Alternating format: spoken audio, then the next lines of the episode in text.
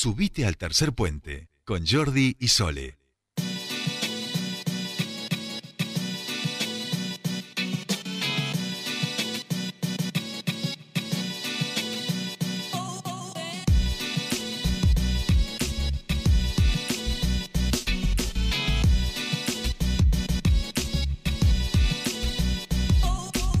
Continuamos con más tercer puente y les comentábamos que algunos de los proyectos que se han presentado en estas PASO eh, tienen que ver con los trabajadores. Eh, algunas propuestas eh, que vienen del lado de Juntos por el Cambio, Cambiemos, bueno, las diferentes formas y nombres que va tomando a través de nuestro país y tiene que ver con anular las indemnizaciones. Por eso digo que tiene que ver con los trabajadores.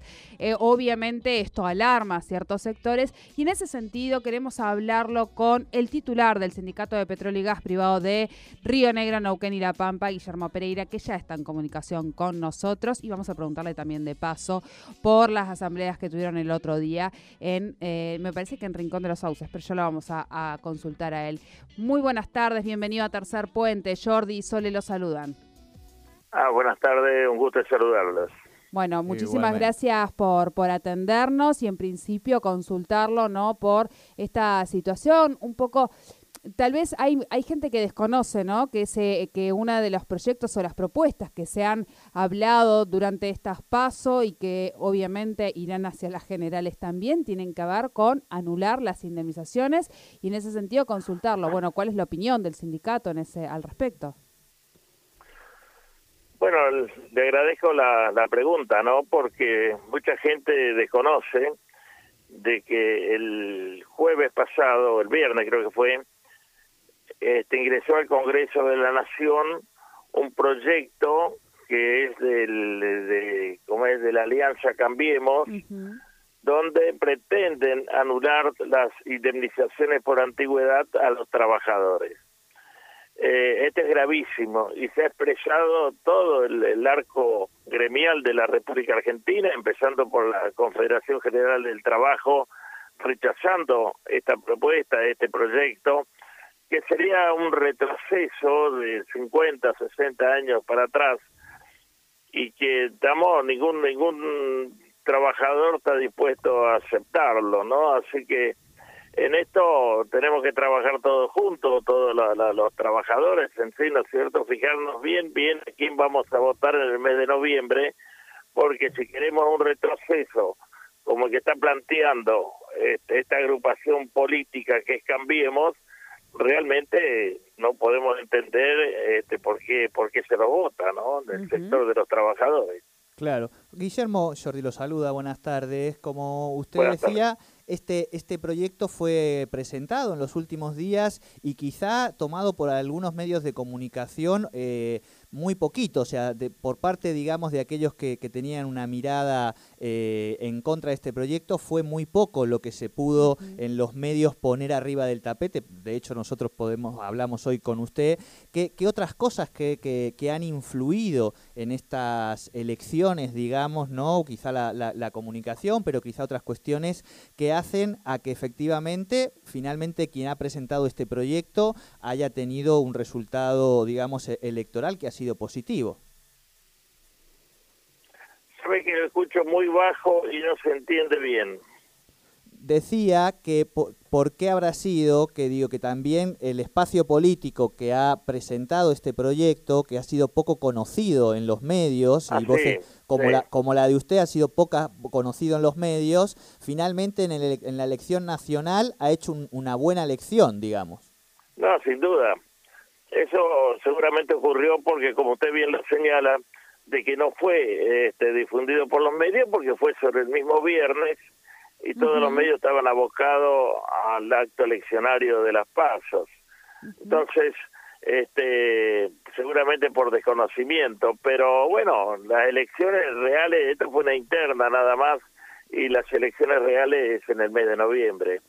Y ahí hay que fijar una posición muy fuerte, este, todo el arco gremial de la República Argentina, este, rechazando con los votos, hay que rechazar con los votos esta propuesta de Cambiemos. bien, bien.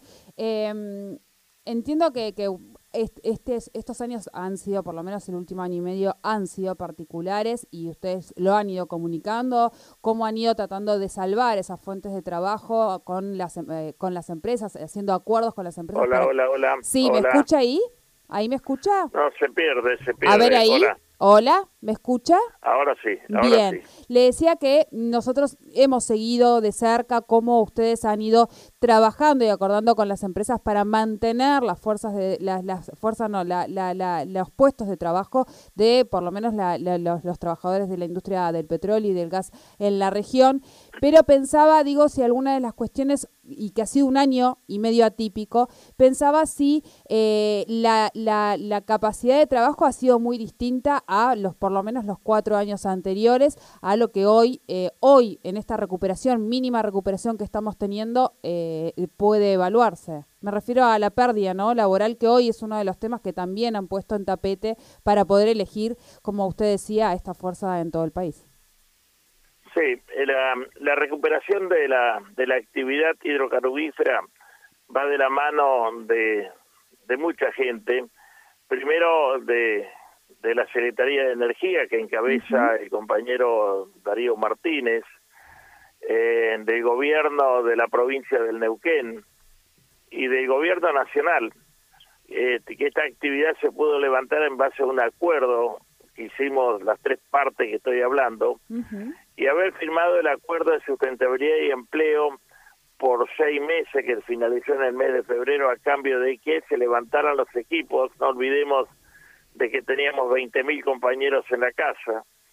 Y firmamos este acuerdo que no era otra cosa que la rebaja de los salarios de los trabajadores que duró hasta el mes de marzo, ahora se va normalizando todo, pero a cambio de que, de que se levantara la actividad y empezáramos a recuperar el, poder adquisitivo de los salarios, y esto se está dando las dos cosas, ¿no? La recuperación de la actividad que va acompañado con el plan Gas AR, que está siendo un éxito, y también con lo que se va se está tratando, que se va a ingresar al Congreso de la Nación y que va a ser presentado el próximo miércoles en la Casa Rosada, que es el proyecto de incentivo a la producción de gas y petróleo, que, que va a ingresar eh, en esta semana, Dios mediante, va a estar ingresando al Congreso de la Nación para ser debatido en el Parlamento.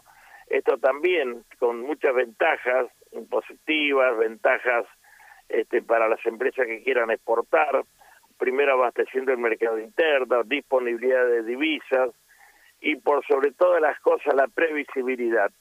Un proyecto que tiene una duración de mínima de 20 años, entonces es previsible y esto es lo importante como para que vengan las inversiones. Si esto se llega a dar este, según los estudios que se están haciendo, eh, vamos a tener un crecimiento impresionante. En este momento estamos produciendo en la provincia del Neuquén, en Vaca Muerta, 200 mil barriles diarios, más o menos, 200, 190 y algo. Y está previsto que en cuatro o cinco años lleguemos a exportar ya 500 mil barriles diarios podamos exportar. Se imagina el crecimiento en la actividad cómo va a ser este, la actividad petrolera, compañeros trabajando, que es lo que queremos, y por supuesto una provincia que se va a levantar económicamente, si sabemos administrar los recursos, se va a, se va a levantar este, económicamente y va a haber bienestar para toda la para toda la provincia. Claro. Eh, Pereira, la última, como hombre importante del movimiento popular neuquino, preguntarle también sobre su mirada en torno a estas elecciones de, y que ha dejado esta interna. Sí, fue un acto democrático destacable. El movimiento popular neuquino hizo muy buena elección.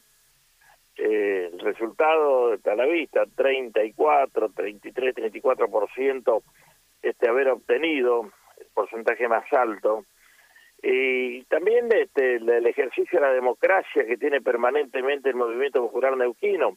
Estas son las pasos, pero también en las distintas categorías o las distintas elecciones que hay para gobernador, vice, diputados. Vamos a las internas primeramente.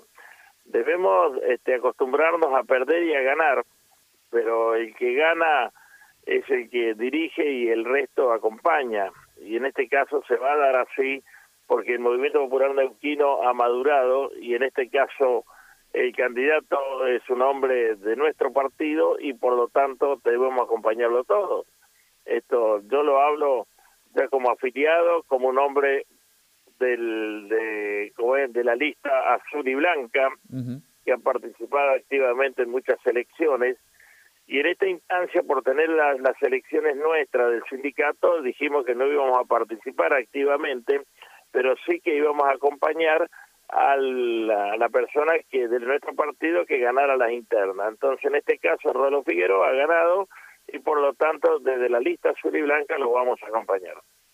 Muy bien, muy bien. Bueno, muchísimas gracias por su tiempo, como siempre, aquí en Tercer Puente.